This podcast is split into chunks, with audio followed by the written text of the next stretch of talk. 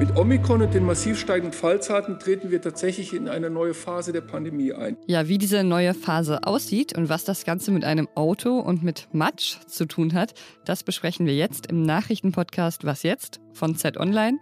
Es ist Freitag, der 14. Januar. Ich bin Pia Rauschenberger und der Redaktionsschluss für diesen Podcast ist 16 Uhr. Es gibt Erfolge und Misserfolge am Ende einer Woche mit Corona-Rekordzahlen. Gesundheitsminister Karl Lauterbach hat heute eine Pressekonferenz zusammen mit dem Virologen Christian Drosten und äh, Lothar Wieler, dem Chef des Robert-Koch-Instituts, gegeben. Ja, erstmal, was gut ist, ist nämlich, dass die Verdopplungszeit der Neuinfektionszahlen sich auf knapp eine Woche gestreckt hat. Und äh, Karl Lauterbach sagt eben, das liege an den Maßnahmen, die die Regierung verhängt hat. Aber Karl Lauterbach glaubt, dass wir trotzdem bald in schwieriges Fahrwasser kommen. Ich warne vor dem Gedanken, dass wir in Deutschland eine Durchseuchung äh, akzeptieren können. Die Zahl der Opfer, die wir dann beklagen müssten, ist ungewiss, ist sicherlich zu hoch.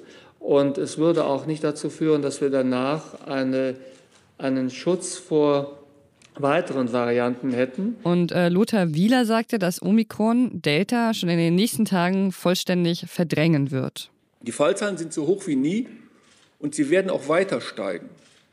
In dieser Woche haben die Gesundheitsämter erstmals äh, mehr als 80.000 Fälle pro Tag gemeldet innerhalb eines Tages und gestern äh, war dieser Zahl sogar über 90.000. Und er hat eine neue Zeit eingeläutet. Mit Omikron und den massiv steigenden Fallzahlen treten wir tatsächlich in eine neue Phase der Pandemie ein. Die reinen Fallzahlen werden weniger entscheidend sein.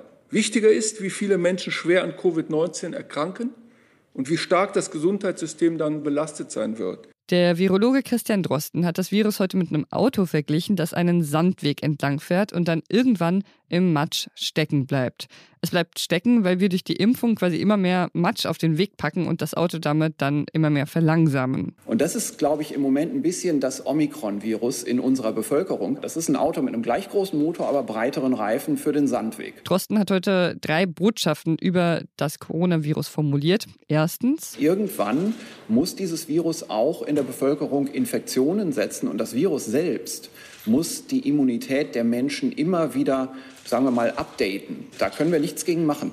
Wir wissen aber im Moment nicht, ob wir uns das in Deutschland leisten können angesichts der Impflücke. Und zweitens? Das zweite eben diese Wahrnehmung, bei den Geimpften gibt es doch ganz schön viele Infektionen. Ja, auf dem matschigen Weg fährt jedes Auto irgendwie auch ein bisschen weiter.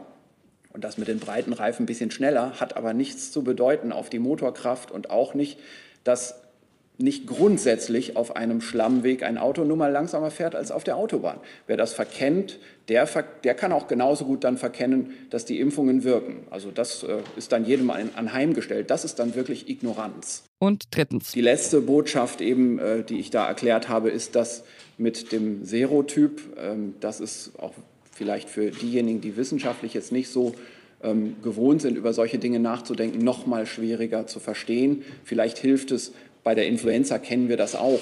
Da müssen wir ja immer mal die Impfung auffrischen. So eine Situation haben wir jetzt. Drosten hat betont, genau wie Lauterbach auch schon, dass es eben sehr wichtig sei, sich boostern zu lassen, um möglichst viel Matsch auf den Weg zu packen. In meinem Umfeld sind immer mehr Menschen positiv auf Covid-19 getestet, und zwar mit PCR-Tests. Die Schnelltests waren bei vielen Menschen, die jetzt positiv getestet sind, äh, negativ. Das heißt, äh, die haben anscheinend nicht richtig angesprungen, obwohl die Menschen eigentlich äh, ja schon infiziert waren. Daher habe ich mich jetzt auch schon öfter gefragt, ob ich diesen Schnelltests bei Omikron eigentlich vertrauen kann. Meine Kollegin aus dem Gesundheitsressort Corinna Schöps hat dazu recherchiert. Ja, wie ist es denn? Funktionieren die Schnelltests auch bei Omikron, Corinna? Ja, die funktionieren auch bei Omikron. Da gehen eigentlich alle Fachleute von aus. Und zwar aus dem Grund, weil das Virus sich an der entscheidenden Stelle, wo diese Tests ansetzen, nicht verändert hat.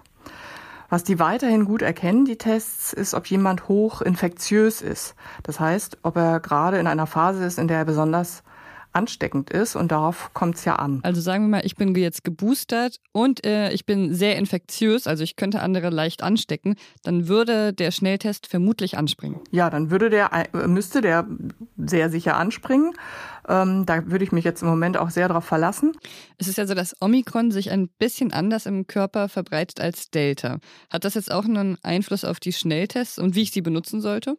Ja, das, ähm, da deutet gerade sehr viel darauf hin, denn Omikron breitet sich zu einem frühen Zeitpunkt der Infektion erst einmal im Rachen aus und wandert dann erst in die Nase. Und das war bislang anders bei den Vorgängervarianten. Die waren eigentlich von Anfang an stark in der Nase vertreten. Das wirkt sich schon jetzt im Moment auf die Testergebnisse aus, weil wir ja im Moment überwiegend Nasenabstriche machen. Es haben sich ja alle gerade an die Nasenabstriche gewöhnt, Stichwort Popeltest. Und äh, jetzt wäre es aber so wie es aussieht, sinnvoll, ähm, Rachen plus Nase abzustreichen. Wie mache ich das denn selbst? Also selber machen kann man das so, indem man sich ähm, am besten vor einen Spiegel stellt oder einen Handspiegel äh, nimmt und den Mund weit auf macht, ganz weit, bis man hinten das Zäpfchen sehen kann. Und dann streicht man mit dem, mit dem Stäbchen erstmal so ein bisschen hinten im Rachen hin und her und dann nimmt man dasselbe Stäbchen und benutzt es in den beiden Nasenlöchern. Danke, die Corinna. Gerne. Es war eine aufreibende Woche für Diplomatinnen. In Genf, in Brüssel und in Wien haben sich Vertreterinnen von Russland und dem Westen getroffen, um über die Situation in der Ukraine zu sprechen. Und das waren die ausführlichsten Treffen seit Russlands Annexion der Krim.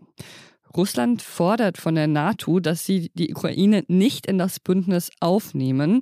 Die NATO wiederum, beziehungsweise der Westen, sorgt sich über den russischen Aufmarsch in der Nähe der ukrainischen Grenze.